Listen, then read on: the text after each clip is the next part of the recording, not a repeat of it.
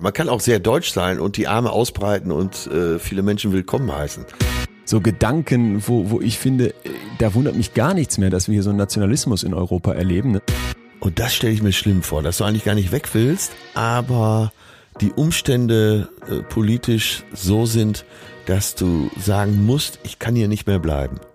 Das sind wir hier, das ist die Identität und das seid ihr da draußen die anderen. Dass das das Problem ist. Ich möchte mir im Zentralmassiv oder in den Pyrenäen irgendwo eine Höhle kaufen und dann da leben. Betreutes Fühlen. Der Podcast mit Atze Schröder und Leon Windscheid.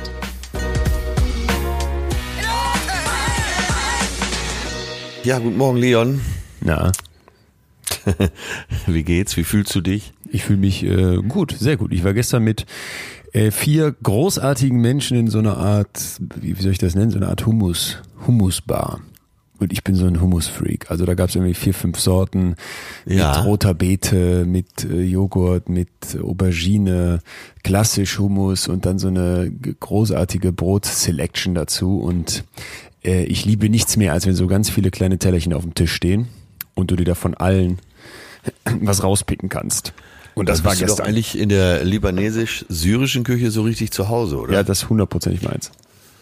Wobei das jetzt da Aber- äh, israelisch war, oder zumindest wurde es so präsentiert natürlich. Sagen wir mal insgesamt Nahe Osten, da ist, äh, da ist die Humusgegend. Ne? Aber ich liebe auch Humus, muss ich schon zugeben. Wie fühlst du dich denn? Wie läuft's bei dir? Ganz gut, war viel los, viel gespielt, viele äh, Veranstaltungen nebenbei, Pressetermine, aber äh, läuft ganz gut. Unsere Folgen mit der Toxi mit den toxischen Beziehungen, mit der toxischen Liebe, toxischen Freundschaft, toxischen Familienbande, äh, war ja ein absolut voller Erfolg, ne? Das hat Aber irgendwie echt Wellen. In ein Wespennest gestochen. In meinem kleinen Instagram-Kosmos hat das echt auch Wellen geschlagen, habe ich auch gemerkt, ja. Unglaublich viele Leute, vor allem, die mir danach gesagt haben, ach shit, ähm, das, das wusste ich gar nicht, dass man da so von betroffen ist. Ne? Also ich glaube auch, dass da viel übersehen wird. Oder man es auch vielleicht nicht wahrhaben will. Also die, die sich gemeldet haben mit diesen Zuschriften von den sehr persönlichen Erfahrungen, da glaube ich, ist klar, die hatten direkt einen Blick dafür, aber so die Ja, äh, Leute, ja. die da vielleicht noch gar nicht drüber nachgedacht haben, bin ich vielleicht betroffener Leute in meinem Umfeld, äh, die haben sich auch gemeldet, das fand ich interessant. Ja, kam bei mir auch so in der Hauptsache, dass äh, sich viele Freunde nochmal dafür interessiert haben, äh, eben die narzisstische Störung, Persönlichkeitsstörung.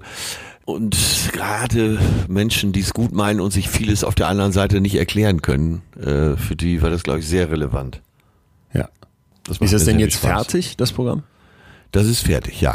Weil du Endlich. letztens noch gesagt hast, dass du so auf die Bühne gehst und das Ende noch nicht stand. Jetzt ist fertig. Äh, ja, jetzt ist fertig. Entwickelt sich natürlich immer mal, es, es gibt immer mal Ereignisse, über die man vielleicht gar nicht mehr sprechen wollte. Zum Beispiel der aktuelle Bachelor. Ich meine, du verfolgst diesen ganzen Mist ja nicht. Ich muss ja so ein bisschen auch im Boulevard unterwegs sein. Und der jetzige Bachelor ist wohl durch so viel frauenfeindliche Sprüche aufgefallen, dass man denkt, er hat so ein ähnliches Frauenbild wie Ayatollah Khomeini. Und das muss ich dann natürlich im Programm nochmal ansprechen. Das kann Ja, ich nicht verstehe. liegen lassen. Das ist einfach zu witzig. Wie Guckst du dann den Bachelor einfach, um dich vorzubereiten oder liest du dann so Zusammenfassungen? Ich habe den Bachelor jetzt ganz am Anfang gesehen. Ich, ich bin ja sehr begeisterungsfähig, muss ich schon sagen. Ich fand den Typen auch gut, aber er scheint wohl eben sehr gut auszusehen. Auf der anderen Seite dumm zu sein wie ein Brot. Und da sagen einige Frauen, das ist so eine Traummischung. Ich, glaube, du kannst da ja gar nicht mitmachen, wenn du nicht. Ich bin ja der festen Überzeugung, dass RTL so per Castingvertrag festlegt, dass so dieser Gesamt-IQ der Gruppe da beim Bachelor nie über Raumtemperatur liegen darf und dass er eigentlich genau darin der einzige, dass der einzige Spaß besteht, dass du auf dem Sofa sitzt und denkst, ist das ein schönes Gefühl zu wissen, dass da draußen Leute sind, die dümmer sind als du selbst. Weißt du, das ist, vor ich, Dingen, äh, also es wird ja überwiegend daran. äh, von Frauen geschaut. Meinst und ich du? glaube, den Frauen, ja. Und Äh, Bachelorette dann von Männern oder wird das auch von Frauen ich Auch von Frauen. Das hätte ich jetzt auch gedacht. Ja, natürlich. Da suchen die Frauen auch aus. Ich glaube, beim Bachelor ist im Prinzip völlig egal, wer der Typ ist. Die Frauen ergötzen sich einfach daran, welche Planschkuh als nächstes rausfliegt. Man sitzt dann gern mit bester Freundin oder mit einer Mädelstruppe irgendwo zu Hause beim Prosecco und freut sich einfach, dass äh, die nächste Torte rausgeflogen ist. Ich kenne ja äh, die Produktion von äh, dem Bachelor Und ich weiß, dass die Massenbildnerinnen immer alle Hände voll zu tun haben, um so das Gros der Kandidatin irgendwie auf Flughöhe zu bringen. Da sind so zwei, drei, die ganz gut aussehen. Äh, ja, und der Rest wird so beigespachtelt. Auf dem Bau sagt man, das ziehen wir bei. aber ne, der Witz ist doch, dass, dass in Zeiten von MeToo und äh, Das immer mehr Wahnsinn, ne? Gleichberechtigung dass sowas einfach noch. und die, äh, die Forderung eben äh, in jedem deutschen DAX-Vorstand wenigstens ein, zwei Frauen zu haben, Ja. dass dann so eine Prostitutionssendung stattfindet und nichts Es anderes ist ist es wirklich Wahnsinn. Ich muss auch noch dazu was anderes sagen. Äh, Ich saß letztens mit äh, ein paar Leuten zusammen und da war äh, Germany's Next Topmodel tatsächlich auch noch Thema. Ja. Wusste ich auch gar nicht mehr so, dass das irgendwie noch äh, in dem Ausmaße stattfindet, wie es das scheinbar tut. Und da ging es dann darum, dass die jetzt äh, einen, eine Teilnehmerin hätten, die einen Penis hat.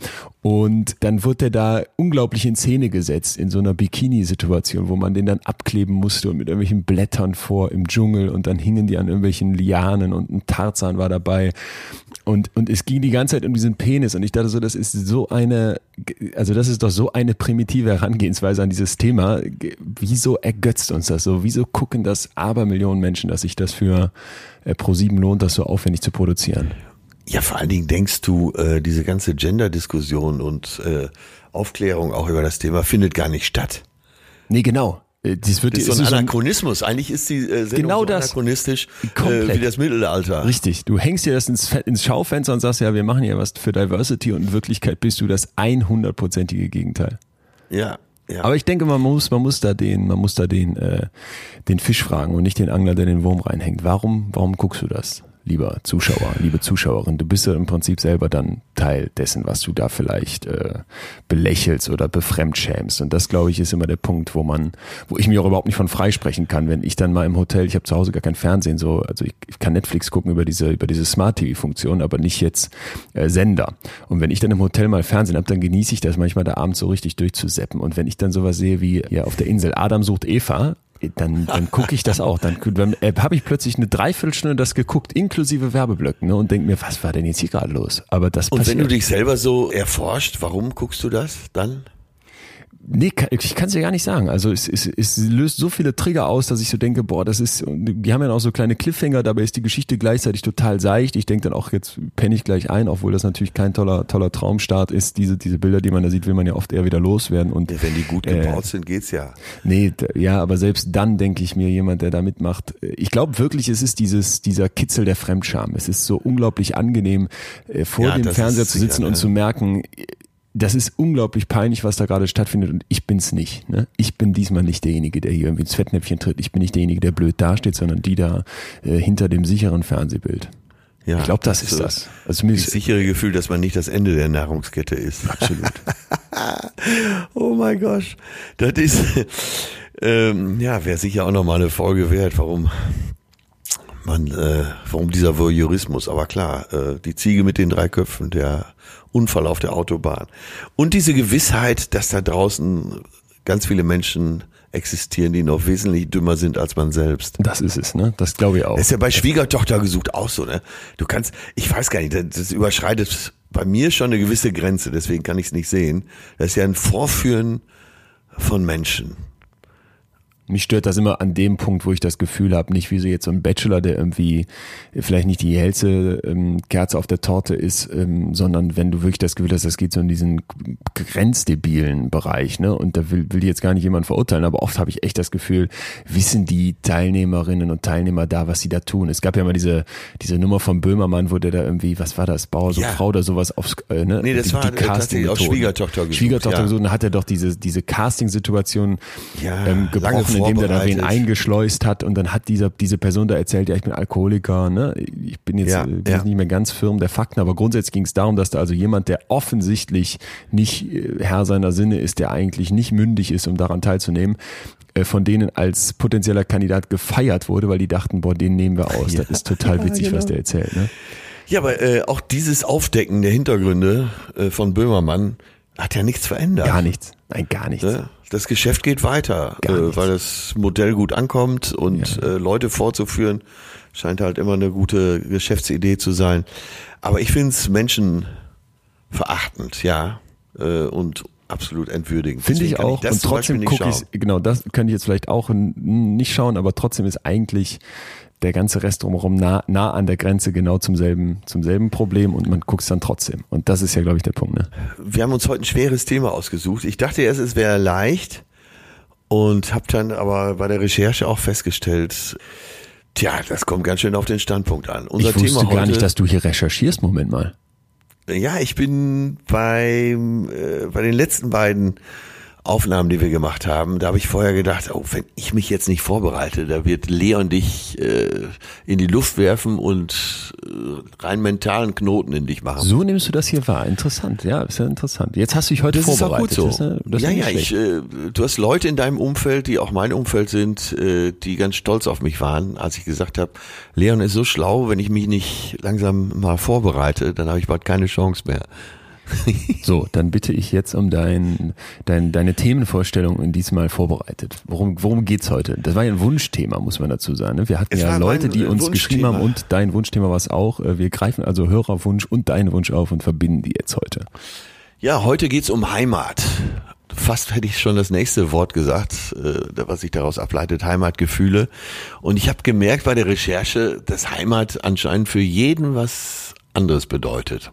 Also es gibt nicht eine Begrifflichkeit, die völlig klar ist, sondern äh, für den äh, ist, für den einen ist Heimat ein geografischer Ort. Es gibt Leute, für die ist Heimat ein sozialer Ort. Es gibt Leute, für die ist Heimat sogar ein äh, wirtschaftlicher Ort und hat eine wirtschaftliche Dimension. Ja, von bis. Dann habe ich bei Zitaten geschaut äh, und da es gibt eben die Einstellung von Heimat ist da, wo du gerade stehst, äh, der Flecken, bis zu Leuten, die sagen, wenn ich in der Ferne bin, denke ich immer an meine geografische Heimat zurück und möchte auch in Heimaterde begraben werden. Und äh, zwischen diesem ganzen äh, Spannungsfeld bewegt sich der Begriff Heimat sehr diffus, das muss man schon sagen. Total. Das, das finde ich ist auch interessant. Auch finde ich interessant, dass du direkt sagst, äh, Heimat. Und jetzt hättest du fast schon den nächsten Begriff genannt, nämlich Heimatgefühl. Äh, was soll Heimat sein, wenn kein Gefühl? Frage ich mich dann direkt. Ne? Also so, dass ich auch dachte, betreutes Fühlen, äh, Heimat, passt das da überhaupt? Und dachte sofort, doch, also es, Heimat ist für mich gar nichts anderes als ein Gefühl. Das ist interessant. Ja, da bin ich letztendlich jetzt auch drauf gekommen. Weil grundsätzlich war für mich, da bin ich sicher sehr altmodisch, aber bin ich ja nun mal auch, äh, Heimat tatsächlich eben der Ort, wo man lange zu Hause war, ein geografischer Ort. Dann in der Zwischenzeit war Heimat für mich da, wo deine Freunde sind, wo die Seele zu Hause ist. Äh, ja, und dann bin ich auf ein ganz interessantes Zitat von Hans Albers gestoßen. Heimat ist nicht da, wo einer lebt, sondern da, wo einer stirbt. Ist das jetzt für dich so, ein, so, ein, so eine Frage auch vom Alter dann und von der Erfahrung, dass man so sagt, vielleicht, wenn es so ins letzte Drittel vom Leben geht, dass man anfängt, das dann so zu definieren? Also ja interessant, nee, ist ja interessant. Ich meine das jetzt gar nicht, gar nicht Nein, anmaßen. ich, will, ich will auch gar nicht sagen, dass er recht hat. Ich fand den Denkanstoß nur so gut. Weil, na, wenn du dich von deiner, von deinem Geburtsort, wenn wir mal den Begriff Heimat äh, vermeiden wollen, wegbewegst in deinem Leben, dann wirst du vielleicht irgendwann da landen, wo du dich äh, zu Hause fühlst, wo du, äh, wo du sein willst. Und das ist dann eher der Ort, wo du auch stirbst. Und nicht der Ort, wo du äh, vielleicht am Anfang gelebt hast. Ah, das also fand ich so interessant. nicht dieses, ich, ich, nicht dieses Vorgegebene durch irgendwelche kosmischen Zufälle, sondern das frei gewählte. Genau. Und äh, jetzt frage ich dich mal, was ist denn Heimat für dich? Also äh, Ja, ich hab mich das ja dann auch. Heimatgefühl. Wo ich habe mich das ja dann auch gefragt und Eine äh, Geografie? Ich habe mich an eine Szene erinnert aus dem Unterricht im französischen Lycée Bellevue, in dem ich ähm, in der, glaube ich, 11. Klasse war, also irgendwie mit 15, 16 Jahren. Und da gab es also auch einen Geografieunterricht und da wurde dann die Frage von der Lehrerin an die gesamte Klasse gestellt, deren Teil ich also war, was ist Heimat für euch? Und die Franzosen, das war auch interessant, die nannten sofort alle ihre kleinen Dörfer. Also es war ja ein Internat, Ja. das heißt, alle kamen Ja. so aus den Bauerschaften drumherum in diese Stadt, Albi, und man wohnte dann in diesem Internat. Und alle nannten sofort ihr jeweils einzelnes Dorf. Der ein oder andere nannte noch diese Region Midi-Pyrenäen, wie das heißt. Und ich habe dann gesagt, nee, für mich ist Europa. Ich war natürlich auch der so gesehen einzige Nicht-Franzose da in dieser Klasse. Und das ja. löste doch einiges Unverständnis aus, warum ich denn jetzt nicht meinen mein Heimatort oder den Ort, wo, wo meine Eltern dann wohnten, genannt habe, Solingen, ne, sondern eben äh, mich da so mehr als europäischer äh, Heimatmensch sah.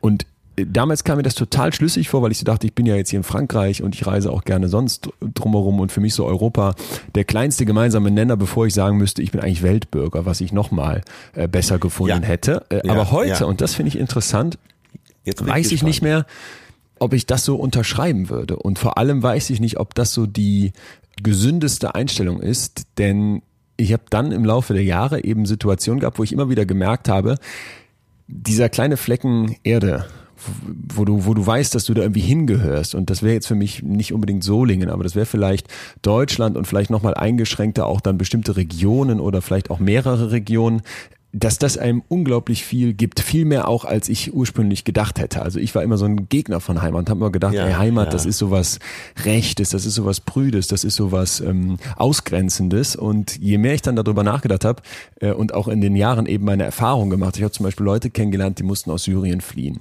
Und die habe ich immer mal wieder besucht und merkte so, wie, wie das eigentlich das mit größte Problem war, das an denen nagt und auch so im Alltag ja. die aufreibt, dieses, dieses, hier gehöre ich eigentlich nicht hin, das hier nicht meine Heimat. Vielleicht wird's das irgendwann mal, ne? Und zwar auch nicht so, dass die Leute gesagt haben, man begegnet uns hier nicht offen, sondern dass es wirklich so war, ich bin meiner Heimat entrissen. Ein Junge hat mir das dann so aus Damaskus erzählt, ey, hier ist, da ist einfach alles ganz anders, ne? Da gehst du ja. auf die Straße und da ist was los und äh, da sieht das so und so und so aus, da gibt's diese Läden, diese Gerüche und das gibt's hier alles nicht. Das gibt's hier alles nicht. Ich fühle mich hier wohl, der sprach auch sehr gut Deutsch, der war dabei, das Abitur nachzumachen und du merktest trotzdem sofort, da ist ihm ein Riesenstück aus dem Herz gerissen, sag ich jetzt mal so ein bisschen. Ähm, ja, du kennst ja, äh, weil du ja auch viel reist, du kennst dieses Gefühl, dass du es irgendwo ganz schön findest. Sagen wir mal Bali, und da fand ich es auch sehr schön, aber auf der anderen Seite habe ich nach einigen Tagen schon gedacht, nee, so richtig gehöre ich hier nicht hin. Aber das war eher das kulturelle, der kulturelle Unterschied. Ich fand schon sehr, ich finde die Kultur sehr äh, friedlich und sehr freundlich, aber manchmal denke ich dann, oh, ich bin ganz schön deutsch. Total. Also ich genau, gerade dieser Gedanke, ich bin ganz schön deutsch, den habe ich auch zunehmend dann gehabt, ne? Und das hast du, wenn du so ganz weit weg bist, ne, dann äh, sehnst du dich zumindest nach teilweise nach äh, europäischer Kultur. Und äh, ja, ich meinst du nicht, dass Heimat eben auch ein sehr kultureller Begriff ist? Doch, komplett. Also was ich spannend fand, war, wenn man sich mal so mit der Definition des Begriffs auseinandersetzt, dass man feststellt, es gibt kein englisches Äquivalent. Also es gibt das Wort Heimat Ach. auf Englisch nicht. Es gibt Homeland ne? oder Native Country ja. oder sowas. Und auch die Franzosen haben das nicht. Es gibt wohl irgendwie eine Sprache, ich glaube ähm, Finnisch oder sowas, wo es sowas ähnliches gibt wie so das kleine Häuschen, in dem man wohnt oder sowas. Aber sonst ist Heimat ein eine unglaubliche deutsche Besonderheit. Und das fand ich interessant. Äh, der, der Begriff das habe ich dann, äh, gebe ich hier sofort offen zu, nachgeguckt extra, der stammt aus der Idee, dass Schweizer Söldner, also ne, Schweiz ist jetzt relativ ähnlich zum Deutschen, deswegen ist das was Deutsches dann geworden, die im Ausland irgendwie in fremden Diensten unterwegs waren, dass die extrem an Heimweh litten. Und das nannte man erst noch irgendwie Nostalgia, aber dieses Verlangen nach dem Heimat oder dem Heimatli, also diesem eigenen elterlichen Haus in der Schweiz, ähm, ja, das ja. war das, worum es sich drehte. Und das wird dann erst als Krankheit eingestuft. Dann hat man sich gefragt, woran könnte es liegen. Ein Arzt hat dann überlegt, dass das wahrscheinlich an dem tiefen Druck des Flachlandes liegen muss. Ja, also dass die Schweizer Soldaten unbedingt okay. davon abgehalten werden müssten, wieder einen höheren Druck, äh, wieder den Druck der Berge irgendwo zu bekommen, weil die dann diese Heimat bekämen und dann Fieber bekommen, äh, am Ende sogar sterben können. Also hochinteressant, dass das im Prinzip so eine so eine Entdeckung war, dass da Leute unter irgendwas leiden, weil ihnen etwas fehlte und es vorher diesen Heimatbegriff so gar nicht gab. Geschweige denn, dass da irgendwie viel drüber diskutiert wurde als Gefühl. Das ist nämlich alles noch nicht so lange her, also so 16. bis 17. Jahrhundert ging das los. Ja, Wahnsinn. Ja, damals hat man ja, äh, da hat man ja auch gedacht, man wird krank, wenn man mit acht Stundenkilometer von Nürnberg nach Fürth mit der Dampflok fährt. Glaubst du denn nicht, dass es einfach das Heimat viel mit Sehnsucht, Utopie und erfahrener Wirklichkeit zu tun hat, als mit der Realität? Eine Heimat hat unglaublich viel mit Verklärung auch zu tun. Also wenn man ja. sich mal anguckt. Heimat ist ja besonders schön, wenn du nicht gerade da bist, ne? Exakt. Also erstens schon mal das und zweitens, was soll Heimat sein? Wir beide haben jetzt schon Schwierigkeiten, das irgendwie zu definieren. Und ich glaube, jeder, der sich mal ehrlich fragt, der wird vielleicht sagen, das ist vielleicht ein Ort, aber sind das nicht auch die Leute dort? Sind das nicht eben vielleicht Gerüche, irgendwelches Essen? der muss eigentlich erkennen, dass das Heimat irgendwie eben ein Gefühl ist, was schwer zu greifen ist und dass man dann sagt, na, das ist mir so wichtig, das kommt immer in Wellen in Gesellschaften. Also in der Zeit, so, so nach dem Zweiten Weltkrieg, als diese wirtschaftliche Stabilität wiederhergestellt war, so von 1950 bis ungefähr 2000, da gibt's Analysen, die zeigen, dass in dieser Zeit Heimat überhaupt nicht interessierte. Also der Begriff wurde nicht gegoogelt, der fand in Analysen nicht statt, der kam in Zeitungstexten kaum vor. Und als dann so im Jahr 2000 die Globalisierung mh, hm, so richtig zuschlägt oder sagen wir mal eher deren Folgen so richtig spürbar werden, dann nimmt das, nimmt das, nimmt dieser Gedanke der Heimat, diese Sehnsucht danach wieder zu. Also das Wort wird öfter behandelt und der Höhepunkt ist dann im Oktober ja. 2015, als die meisten Flüchtlinge nach Deutschland gekommen sind. Und das finde ich ja. interessant. Ne? Heimat scheint also immer dann zu boomen, wenn gerade alles neu geordnet wird. Wenn es nicht Jetzt mehr so ist, wie es vorher These. Ja, Jetzt los. kommt meine These. Und zwar, ich glaube, dass Heimat auch mit Angst zu tun hat. Äh, je mehr Angst du vor der Zukunft hast, je mehr, äh, oder sagen wir mal mit Unsicherheit, je unsicherer du dich fühlst, desto mehr ist die Heimat ein Sehnsuchtsort. Wir wissen, eine Angstbewältigung ist die Projektion, wenn ich bei dir des Öfteren mal richtig zugehört habe. So. Und äh, Heimat kommt mir immer mehr vor wie eine Projektion. Also, also eine Sehnsucht, die entsteht, weil man in unsicheren Zeiten, zumindest empfunden unsicheren Zeiten lebt. Und dann gibt's diesen, diesen einen sicheren Ort, den man vielleicht als Kind kennengelernt hat, äh, wo man weiß, wie es funktioniert, wo jetzt vielleicht nicht nur Freunde leben, sondern äh, zumindest aber eine Gesellschaft, die man kennt, wo man weiß, wie jeder so tickt und funktioniert. Und der wird plötzlich zu so einem Sehnsuchtsort. Und mhm. das scheint mir sehr logisch zu sein. Dass wenn du äh, mit allem zufrieden bist, hast du vielleicht keine, gar nicht so eine Sehnsucht und ist Heimat auch gar nicht so ein Thema. Aber wenn die Angst zunimmt, nimmt die Projektion auch zu. Und da muss so ein übersteigerter Heimatbegriff auch herstammen. Also der Mensch oder beziehungsweise das menschliche Hirn, mal runtergebrochen aufs Organ, das hasst Komplexität, Dinge, die es nicht sofort begreift. Ne? Und in dieser ja. Zeit, glaube ich, in der wir gerade leben, stehst du als Mensch vor unglaublich komplexen Fragestellungen. Du merkst, dass deine eigenen Handlungen im Prinzip die ganze Welt betreffen. Du musst feststellen, dass das um dich herum ganz schwierig zu fassen ist. Wer ist heute noch Deutscher? Sind jetzt die Kinder der Deutsch-Türken, ist das, ist, sagen die, ja. dass die Deutsche sind oder müssen die sagen, nee, ich habe ja einen Migrationshintergrund. Wenn man gefragt wird, wo kommst du her, nur weil man anders aussieht, dann sagt man vielleicht als jemand mit dunkler Hautfarbe, ich komme aus Essen und fühlt sich genervt von der Frage. Und ja. das, das greift unglaublich viele Leute deswegen an, weil das so komplex ist. Und da da glaube ich, muss man jetzt direkt dazu sagen, Vorsicht an der Stelle, wo man sagt, damit hat man selber nichts zu tun. Diese grundlegenden Mechanismen, die betreffen uns alle. Und ich finde, wenn man dann sowas sieht wie America First und das Schreckliche war ja dann eigentlich, dass plötzlich auch hieß von der CSU Bayern zuerst ja, oder Österreich ja. zuerst, Frankreich widersetzt sich. Ne? Das sind alles ja, so, so Gedanken, wo, wo ich finde, da wundert mich gar nichts mehr, dass wir hier so einen Nationalismus in Europa erleben. Ne? Die, die AfD druckt dann unser Land, unsere Heimat auf die Wahlplakate und zieht damit den Bundestag. Also dieses Heimatding wird Aber du siehst ja, wie viele Leute man damit begeistern kann. Total. Und genau eben in Zeiten, wo alle verunsichert sind. Das, und das hat mich ja dazu gebracht, den Kern der Heimatsehnsucht eben auch auf die Angst oder sagen wir Verunsicherung, was du beschrieben hast. Unser Gehirn fühlt es nicht gern komplex, unser Gehirn hat es gern einfach und, äh, und nimmt dann eher das Bekannte. Lass uns da gleich nochmal weiter drauf eingehen. Ich habe aber für dich ein paar Fragen vorbereitet und zwar aus einem unglaublich großartigen Buch, Max Frisch, der Fragebogen. Das kennst du vielleicht, da sind so Fragen. Ey, bei Heimat kommt man doch immer wieder auf Max Frisch. Es ist Großartig. so, ne? Es ist so. Ja. Und da habe ich mal hier so Blöcke vorbereitet, wo ich jetzt mal zwischendurch hier kurz einschmeiße, äh, um vielleicht auch noch so ein bisschen genauer zu klären, was eigentlich Heimat für uns, äh, besonders dann für dich bedeutet. Ich bin gespannt. Äh, fünf Fragen. Erste Frage, welches Gericht schmeckt nach Heimat? Linsensuppe für mich. Was bezeichnen Sie als Heimat? Ein Dorf, eine Stadt, einen Sprachraum, einen Erdteil oder eine Wohnung? Ein Sprachraum, würde ich in meinem Fall sagen, weil ich auch immer viel gereist bin und immer wenn ich gedacht habe, scheiße, ich bin ja so deutsch, dann meinte ich äh, natürlich so das Kulturelle, was mit der Sprache eben auch verbunden ist, ja. Aber wäre das jetzt für dich so ein Akzentding? Also du sprichst so Ruhrpottmäßig oder würdest du jetzt in Österreich, in Wien genauso ich, sagen? Auch, ich meine auch Österreich und die Schweiz. Interessant. Ja. Das ist interessant, okay. Weil eine Sprache ein Mensch. Eine Sprache, ein Mensch, sagt der Türke. Und das stimmt natürlich auch, wenn du irgendwo bist, wo du die Sprache nicht so richtig kannst. Insofern äh, hast du deinen Heimatbegriff ja schon mal erweitert, dadurch, dass du gut Spanisch und gut Französisch auch sprichst. Ja, das wollte ich gerade sagen. Ich finde so durch dieses Thema Englisch und auch finde ich so die Vorstellung, dass irgendwann vielleicht auf dieser Welt immer mehr Leute so Englisch sprechen, dass wirklich Kommunikation einfach möglich ist und ja, vielleicht auch sich alltäglicher ja. anfühlt da könnte sich dieser Heimatbegriff auch nochmal aufweiten, weil natürlich auf den ersten Blick hat, glaube ich, Sprache extrem viel mit Heimat zu tun, aber wenn der Sprachraum größer wird, bräuchtest du dann nicht wieder einen kleineren Heimatbegriff als Sprache?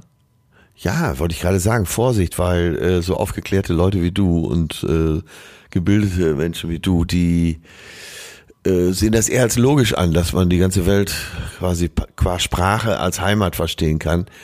Aber auf der anderen Seite sehen wir ja, dass durch diese äh, Verunsicherung äh, wieder klein-klein gedacht wird. Gerade auch, was den Begriff Heimat angeht. Ich würde mich da gar nicht ausnehmen. Wenn ich so einen sächsischen Akzent höre, merke ich, das ist mir durchaus fremder. Das löst direkt, ja, das löst direkt, und das weiß ich, dass das ein Fehler ist, aber das löst direkt in mir Bilder aus oder, oder Vorstellungen aus, wo ich merke, warum sind die negativ konnotiert? Das ist eigentlich unfair, ne? Während wenn jetzt jemand Französisch mit mir spricht, dann, dann macht das mit mir was Positives.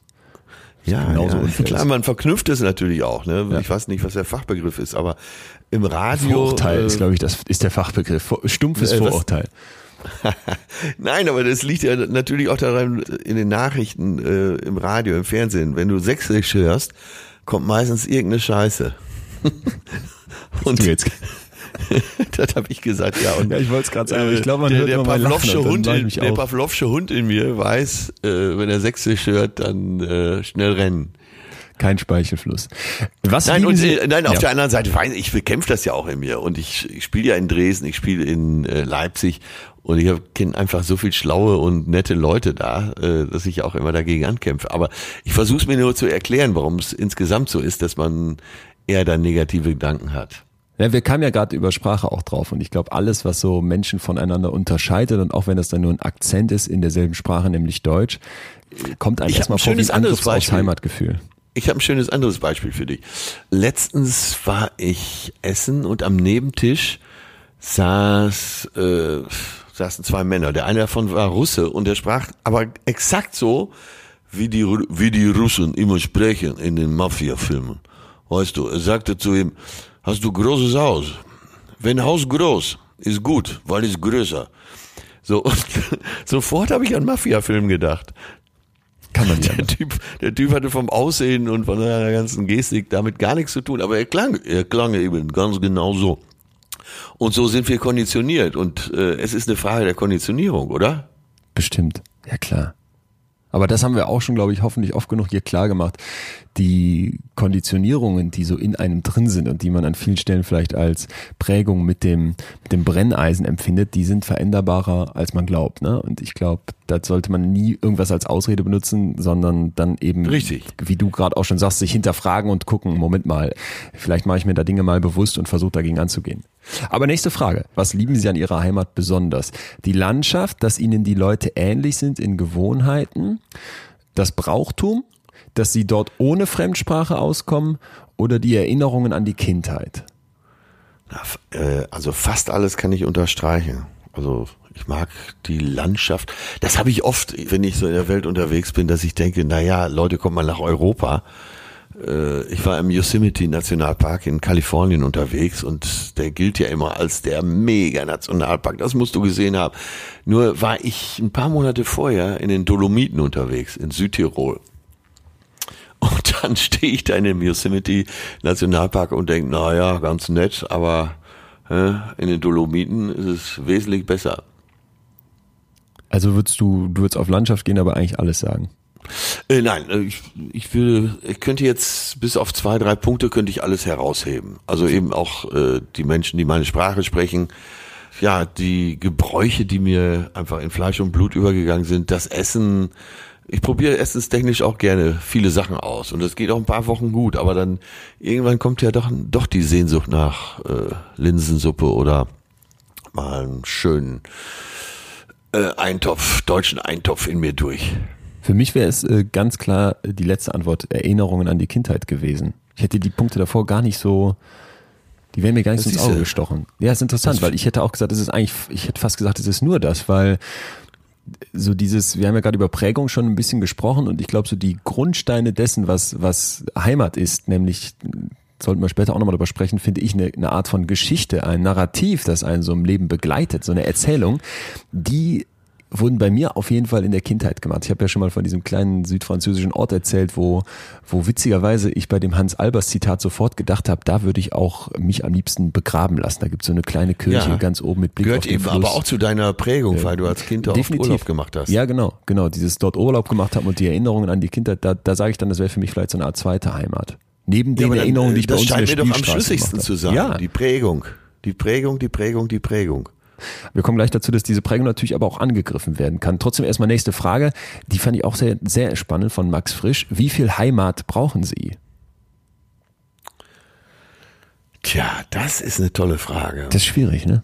Äh, schwer einzuschätzen, weil äh, gerade wenn man zu Hause ist, dann denkt man, na ja, so viel brauche ich nicht davon. Ja eben schon mal. Je weiter du weg bist von zu Hause, desto höher stufst du den Begriff Heimat ein. Weiß ich nicht, ja. Äh, ja, wenn ich lange unterwegs bin, dann äh, freue ich mich auch wirklich, wenn ich wieder in meiner Heimat bin.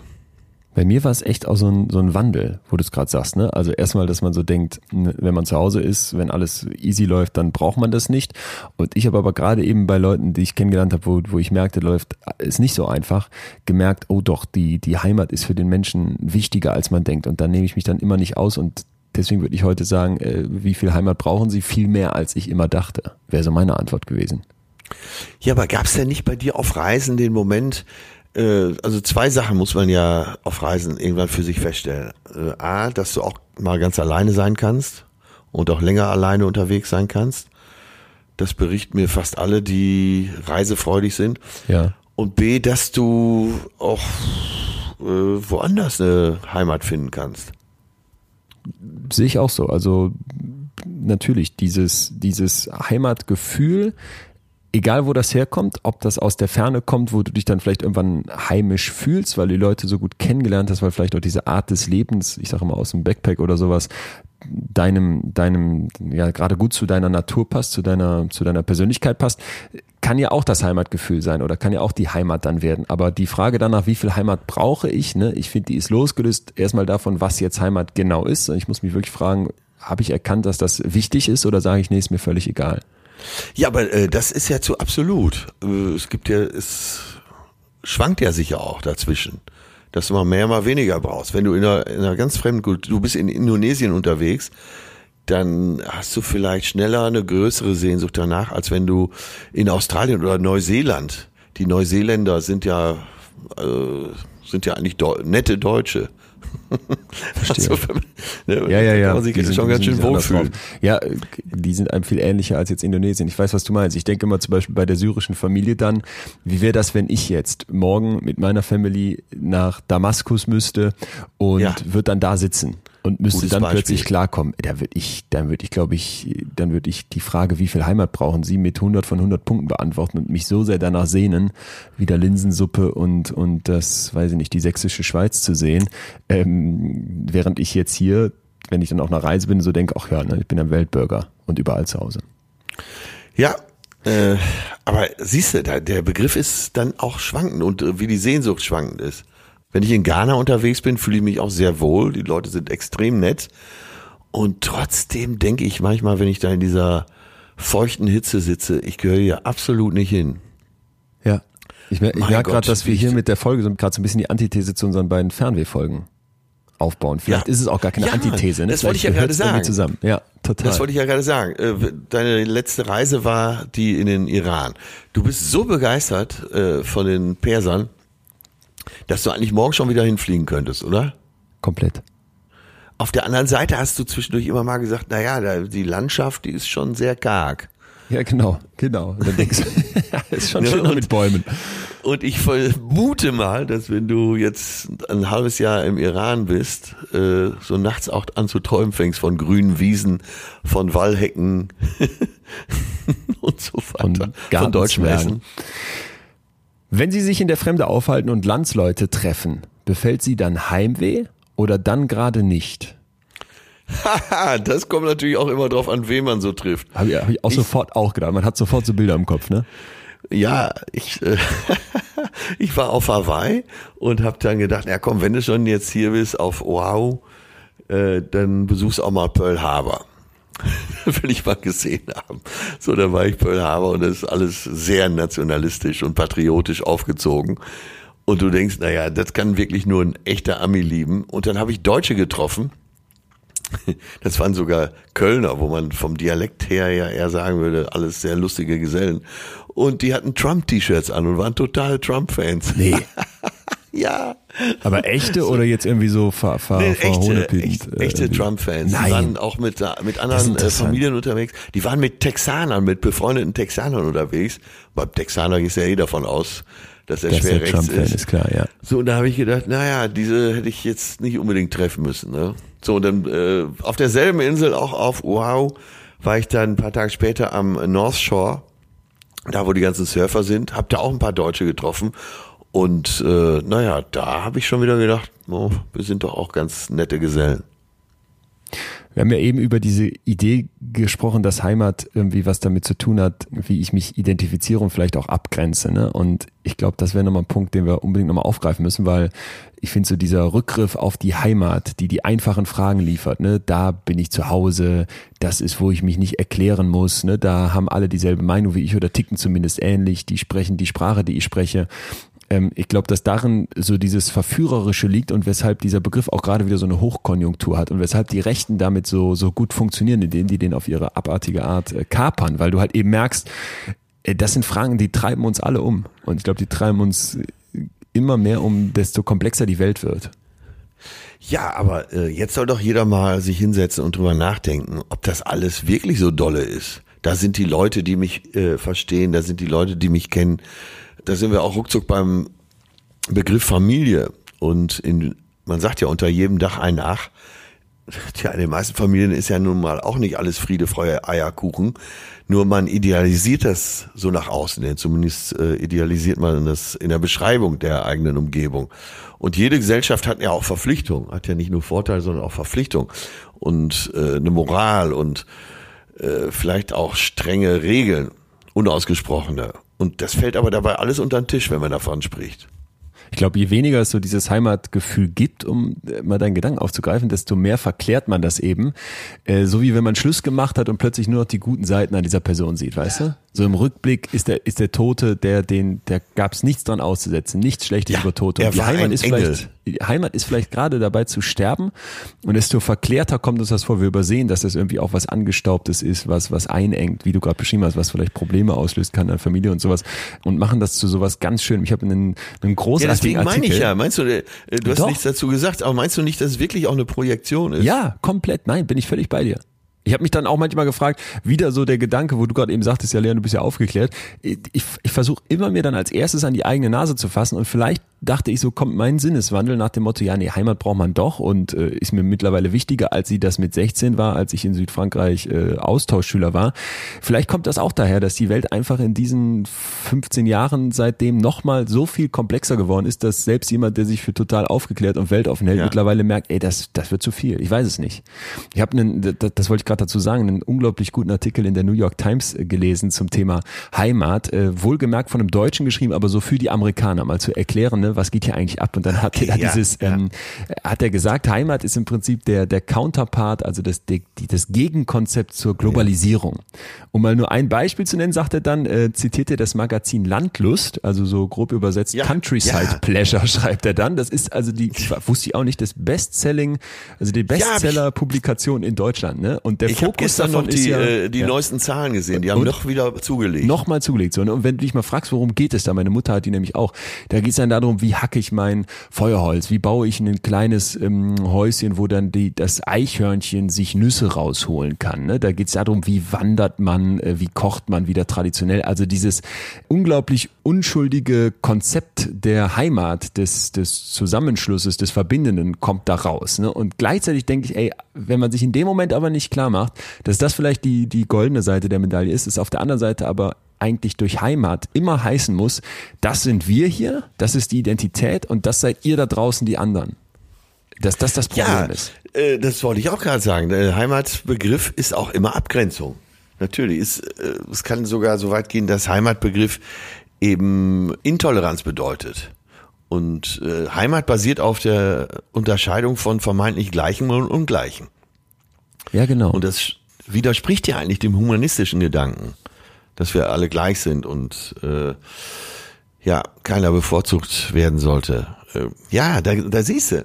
Wir werden sowieso nicht ankommen in dieser Folge. Wir werden nicht ankommen bei dem einen Begriff, der, auf den sich alle einigen können. Was Heimat ist. Heimat scheint Ja. für jeden was anderes zu sein. Aber irgendwie gibt's ja doch bestimmte Grundkonzepte, die dahinter liegen. Ich habe äh, von einem Soziologen äh, was gesehen und zwar unterscheidet der die Welt in, im Prinzip in, in drei Arten von Menschen oder drei Gruppen mal einfach gesagt in Bezug auf diesen Heimatbegriff. Und zwar sagt er, gibt es die Anywheres und die Somewheres. Und die Anywheres sind so Leute, die können überall sein, ne? die fühlen sich als Weltenbummler in jedem Ort der Welt irgendwie heimisch Ja. und können auch mit dieser ganzen Pluralisierung, Globalisierung, Vernetztheit gut klarkommen, während die Somewheres so diesen Flecken brauchen, dieses Zugehörigkeitsgefühl. Und dazwischen sagt er, Ja. liegen dann die In-Betweens, die irgendwie nicht, nicht entschlossen sind. Und der sagt dann, die Anywheres, die machen die Politik und die Somewheres stimmen dann für die Populisten. Und da habe ich gedacht, das stimmt. Da ist das viel dran. Sehr interessant, Ja, ja. also so die Anywheres, diese, diese ähm, Heiko Maas dieser Welt, die machen, die machen, die, die, die treiben die Globalisierung voran und sehen darin die, die, die positiven Seiten, die sagen, Deutschland ist ein Zuwanderungsland. Und dann kommen, kommen andere Leute und sagen, nee, das, das empfühle ich aber nicht, auch wenn es vielleicht faktisch so ist. Und dann entsteht die, die Spannung, die, die wir gerade, glaube ich, massiv erleben. Ich glaube, da hat Heimat unglaublich viel mit zu tun. Also das, was wir gerade in der politischen Landschaft äh, durchmachen, das hat ganz, ganz viel mit dieser, mit dieser Lust, ja, mit diesem Bedürfnis nach Heimat zu tun. Aber da sieht man mal, wie dieser altmodische Begriff eigentlich hochaktuell ist. Da, Im Moment hängt da so viel von ab, von äh, richtig oder falsch verstandener Heimat. Eben auch äh, in der Demokratie Wahlausgänge. Lass uns nochmal fünf Fragen von Max Frisch machen. Die eine, ähm, ich bin ziemlich sicher, wie du es beantworten wirst. Hat Heimat für Sie eine Flagge?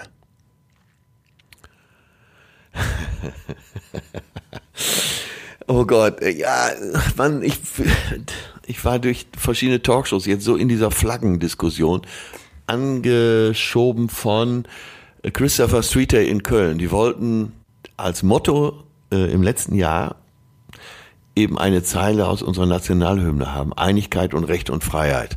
Und das fanden viele zu nationalistisch. So, wenn man sich aber mit der deutschen Geschichte beschäftigt und weiß, wo das herkommt, Einigkeit und Recht und Freiheit, äh, eben die Studentenbewegung, die maßgeblich dazu beigetragen hat, dass, dass aus diesen ganzen Fürstentümer ein einiges Deutschland wird, äh, zum Wohle aller, dann muss man letztendlich die deutsche Flagge auch mögen. Und für viele steht äh, die deutsche Fahne eben für zu viel Nationalismus. Und ich bin da wirklich so ein bisschen zwiegespalten. Wenn du mich direkt fragst, nein, dann hat Heimat nichts mit äh, Flagge oder Fahne zu tun. Aber äh, Wenn naja, du ehrlich so wärst, ja. dieser Freiheitsbegriff, der damals äh, gelebt und auch mit der Waffe verteidigt wurde, das ist mir schon sehr nah, ja. Mir kommt gerade noch ein, ein Gedanke, wo du das mit den Fürstentümern ansprichst. Ich hatte ja eben mal kurz erzählt, dass Historiker quasi analysiert haben, wie wichtig dieser Heimatbegriff im Laufe der Jahre der deutschen Geschichte Ja. empfunden wurde. Und als Deutschland so gerade so sehr zerschlagen, fragmentarisch dastand, nämlich mit diesen ganzen Fürstentümern zur Zeit der Romantik, die dann kurz danach aufkam, da war dieser Heimatbegriff auch wieder extrem wichtig und flachte dann wieder ab, als das so geklärt war. Und ich denke manchmal, Ah, so auf okay. den ersten Blick Deutschlandflagge und das Wimpelchen am Auto, wenn WM ist und den Gartenzwerg vorne im Vorgarten, das kommt mir so schrecklich deutsch vor und gleichzeitig so aus psychologischer Sicht habe ich immer mehr den Eindruck, lasst das jeden machen, wie er das möchte, solange das nicht in dieses Ausgrenzende abdriftet, kann man damit vielleicht diese gefährliche Sehnsucht nach Heimat durch eine Flagge befriedigen und sagen, ist gegeben, ich bin beruhigt und deswegen muss es nicht mehr werden. Verstehst du, was ich meine? Ja, verstehe ich total. Man kann auch sehr deutsch sein und die Arme ausbreiten und äh, viele Menschen willkommen heißen. Gerade wenn man mit beiden Beinen auf seinem Boden steht. Ja, also man kann das auch ganz positiv auslegen. Worauf könnten Sie eher verzichten? Auf Heimat, auf Vaterland, auf die Fremde? Hey, das ist von Max Frisch. Schwer, ne? Ah, Mann, ey, der macht es einem auch wirklich nicht leicht. Verdammt, ey. Worauf äh, könnte ich verzichten? Auf Vaterland. Ja, ja. denke ich auch. Denke Ja. ich auch. Gesetzt den Fall, Sie wären in der Heimat verhasst, könnten Sie deswegen bestreiten, dass es Ihre Heimat ist? Bestreiten? Ja, wenn es ein Gefühl oh ist, ne, können ja jetzt als Albert Einstein, der dann in die USA so, flüchten okay. müsste vor den Nazis, sagen, nee, ist jetzt ist nicht mehr meine Heimat. Das ist nicht mehr meine Bin ja, zwar geboren, vorstellen. Ja, ne? Mir, mir kommt gerade in den Sinn äh, Heinrich Heine, der große äh, Schriftsteller und Dichter, der äh, Sohn der Stadt Düsseldorf, war zu Lebzeiten in Düsseldorf ja fast verhasst. Er ist ja, hat ja lange Zeit in Frankreich gelebt und dann äh, Heinrich Heine auf Französisch heißt Henri Aîné. also, und kaum war er tot, hat die Stadt Düsseldorf ihm ein Denkmal gebaut. Toll, ne? Ja, ist klar. Wo ist jetzt seine Heimat? Ich glaube eher Frankreich. Weil ich verstehe, worauf du hinaus willst. Du meinst jetzt also, dass dieses Hassende dann oft da ist oder wenn man eben verhasst ist in der eigenen Heimat, dass man dann sagt, nee, man spricht sich davon los. Also das ja. wird so schon sein, dass das geht. Und in seinem Fall. Äh, ich, ja, dass ja. man sagt, pass auf, ich fühle mich jetzt hier in Kanada zu Hause, das ist jetzt meine Heimat und äh, Deutschland eben nicht mehr. Ja, kann ich mir vorstellen. Noch eine Frage, hast du schon mal Auswanderung erwogen? Immer nur, wenn ich zu lange nicht weggefahren bin. So, und wenn ich dann unterwegs bin, dann ist ganz klar, nein, ich werde nicht auswandern. Aber jetzt war ich schon eine ganze Zeit nicht mehr in Urlaub, jetzt könnte ich mir vorstellen, Ghana zu werden. ich denke es immer nur beim Wetter. Ich denke immer nur beim Wetter wäre das schön, wenn hier einfach nicht, du brauchst nicht es wärmer, ne? Oktober bis nicht unbedingt warm. Ich dieses Regen und Dunkel. Das äh, also echt. Ich könnte mir vorstellen, dass wir beide doch noch mal äh, irgendwann in Frankreich landen. Ja. Äh, ich bin auch sehr frankophil, das muss ich schon sagen. Aber eben äh, nicht nur wegen der Menschen, sondern eben wegen der Landschaft, des guten Essens und eben auch des guten Wetters wegen. Aber nochmal gedacht auf Heimat, meinst du nicht auch, dass wir dann da, ne, ist es nicht wieder dieses Verklärte, ist es nicht wieder dieses, ja. was könnte das schön sein, da unter dem Apfelbaum auf der kleinen Farm zu sitzen und auf die französischen Schweine zu gucken, die vor mir im ja, Gras äh, fressen? Ich bin, ich bin so weit, ich möchte es machen wie Grenoir in äh, Das Parfüm. Ich möchte mir im Zentralmassiv oder in den Pyrenäen irgendwo eine Höhle kaufen und dann da leben wo meine Perle direkt sagt, und wer putzt? ist vertan. Ich glaube, wenn man da weg, wenn man da wäre, würde man ganz schnell wieder denken, okay, doch meine ja. Heimat ist woanders. Vor allem auch, weil die Franzosen äh, sind auch ausgrenzender, als man, als man erstmal denkt. Ja, natürlich. Ja, wenn du in der Welt unterwegs bist, dann stellst du ja fest, dass die fast alle Nationen auf dieser Welt größere Rassisten sind als die Deutschen. Total. Ja. Ja, wirklich, da könnten wir ganz schön viel durchgehen. Aber äh, wie gesagt, diese äh, diese Höhle da in den Pyrenäen, das war immer ein Sehnsuchtsort für mich. Aber ich weiß genau, wenn da nicht nach einem Jahr schon äh, ein geiles Badezimmer und ähm, Fußbodenheizung drin wäre, dann würde ich schnell zurückkehren. Das glaube ich auch. Wäre wär bei mir aber ganz genauso. Ich bin auf eine unglaublich gute Doku übrigens gestoßen, die ich hier mal kurz äh, featuren möchte. Und zwar gibt es sie auch bei YouTube, äh, aber bestimmt auch in der Mediathek Heimatland vom äh, WDR. Und da wird so eine Siedlung in Köln porträtiert, Köln-Widdersdorf. Sagt ihr das was? Das, mir sagte das vorher nicht, das war das ist das größte deutsche äh, Neubaugebiet. Also da haben die irgendwie neben so, neben so ein kleines, da wird also ein so ein Typ porträtiert, der da schon lange wohnt, neben so ein kleines Häuschen, von dem haben die dem, ich weiß nicht wie viele Wohnungen, aber mal eben 7000 neue Leute insgesamt gesetzt. Also aus 6000 Einwohnern haben die 13.000 gemacht. Und das Ding heißt irgendwie Prima Colonia. Und das ja. ist dann so eine Neubausiedlung, wo dann eben auch viele der Straßen Privatstraßen sind und wo alle Häuser gleich aussehen oder fast gleich aussehen. Du hast also nur einen anderen Briefkasten. Das sind so weiße, kubische Dinger, wie es gerade modern ist. Sieht auch auf den ersten Blick erstmal ganz schick aus und die besuchen dann auch die Leute dort, die sehr international sind. Das sind so ganz viele Leute, die gerade genug Geld haben für so ein Ding da, aber vielleicht in der Kölner Innenstadt äh, kein Wohnfleckchen mehr bekommen würden, weil es ja so unfassbar teuer da ist. Und ich fand das so schrecklich. Es ging die ganze Zeit um diesen Heimatbegriff und die Frage, könnte man da zu Hause sein in diesem, in diesem, in diesem Prima Colonia? Und ich dachte, unvorstellbar, für mich persönlich unvorstellbar. Es gab Leute, die haben gesagt, ich fühle mich hier wohl und ich, ich fühle mich hier auch integriert. Und es wird dann immer so dieser alteingesessene Kölner da kontrastiert mit seinem kleinen Häuschen nebenan, der so einen Riesengarten ja, hatte. Die anderen ja. hatten alle so ein Handtuch vor der Tür, wo man dann so ein kleines Fleckchen grün hat. Äh, und ja. der war so komplett dagegen und ich dachte, äh, ich will es gar nicht aus seiner Sicht betrachten, sondern ich würde es wirklich als jemand sehen wollen, der in dieses Ding reinzieht und dann da in dieser Kolonie wohnt. Es war so wie Dubai, diese Palme, weißt du, wo ich so dachte, nee, diese ja. Monokultur und das hat für mich gar nichts mit Heimat zu tun. So Neubausiedlung finde ich ganz schlimm. Ja, aber siehst du, für jeden ist, hat dieser Begriff was anderes. Ne? Ja. Nee, aber könntest du dir das vorstellen, in sowas zu wohnen? Nein. Also, nee, oder? Nein, auf keinen Fall. Nee. Aber ich muss jetzt auch nicht äh, unbedingt das Häuschen haben mit Garten drumherum und äh, was für viele höchstes Ziel ist, ist ja sehr deutsch, sein eigenes Häuschen zu haben und eben, äh, naja, so das Gefühl zu haben, man, man besitzt irgendwas. Wobei ich mal eine Statistik gesehen habe vom, ich glaube, äh, Infratest DIMAP oder sowas ähnlichem auf jedem, jeden Fall für die, für die ARD auch, da haben die gefragt, was Heimat für die Leute bedeutet, ne? Und da war also der Punkt Menschen, die ich liebe, wie Familie, Freunde und Verwandtschaft, äh, der, der Number One, der Number One Player, also in der Frage, was Heimat ist. So, da wo ich lebe, mein Zuhause, das war dann so deutlich weniger stark ausgeprägt, wurde deutlich weniger wichtig angegeben als, als Heimat ähm, durch Familie und Freunde. Und das fand ich ganz interessant, weil die Leute kannst du ja theoretisch, ja, vielleicht nicht alle mitnehmen, aber da wird nochmal so klar, dass Heimat vielleicht nichts örtliches sein muss, also eben keine Ja, ja. geografische Dimension Ja, ja, das meine ich ja. Äh, Meine sehr gute Freundin Ilka P. Müller, äh, Journalistin, hat äh, letztes Jahr ein Buch geschrieben, Heimat, wo das Herz zu Hause ist. 35 Prominente ehre- erzählen ihre ganz persönliche Geschichte. So, und sie hatte mich auch gefragt, ob ich Lust habe, da eine Geschichte zu erzählen. Dann haben wir ein Interview miteinander geführt. Sie hat aber dann schnell gesagt, ich glaube, du bist wirklich kein geeigneter Kandidat Ach, echt? für dieses Buch. Ja, Warum? äh, ja, weil der, äh, sie hat, glaube ich, eher so Leute gesucht, die davon erzählen, wie toll es in ihrer Heimat ist. Wo, Ah, ja. Also Heino ist dabei, Udo Lindenberg ist dabei, Lothar Matthäus ist dabei. Also von links nach rechts, Barbara Becker, da ist eine Claudia Roth von den Grünen ist dabei, Johannes Oerding. Äh, Und die erzählen das dann alle so äh, schön, Aus so aus Sicht, dieser, ja.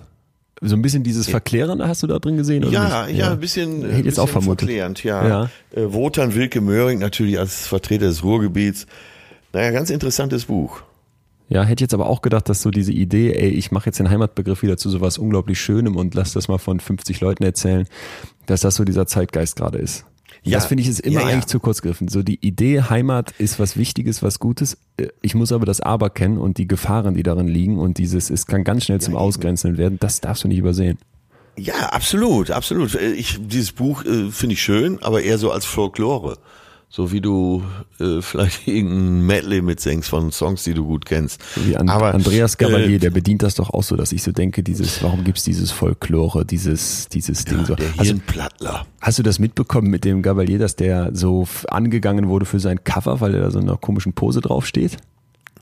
Ja, das hielt ich aber für übertrieben, Hab ich auch- weil ich hab's auch zu viel gedacht. reininterpretiert Sehr viel wurde. reininterpretiert. Ich habe dann, wenn du es einmal gelesen hast, äh, also alle lieben Hörerinnen und Hörer können ja mal das Andreas Gabalier Cover einfach googeln. Ich glaube, wenn man ihn einfach googelt, sieht man ein Cover, wo er in so einem ähm, komplett Schwarz-Weiß-Effekt steht und ich glaube nur das Hemd ist rot gemacht. Und dann kann man sich mal fragen, äh, ob einem, einem an dem Cover irgendwas auffällt. Und ich würde sagen, wir lösen das jetzt nicht auf, aber das wurde so sehr in eine Richtung gedrängt, wo ich auch so dachte, er kann, äh, das ist vielleicht zu viel. Wobei ich trotzdem bei Andreas Gabalier und dessen Erfolg so denke, da ist es wieder. Da ist wieder der Anfang, wo Heimat Ja. gefährlich werden Ja. könnte. Ja. Wobei die Österreicher eh immer in Verdacht stehen. Ne? Man sagt ja auch ganz, Österreich ist eine Eckbank. Und so kommt es mir auch ein bisschen vor. Letzten fünf Fragen zum Abschluss.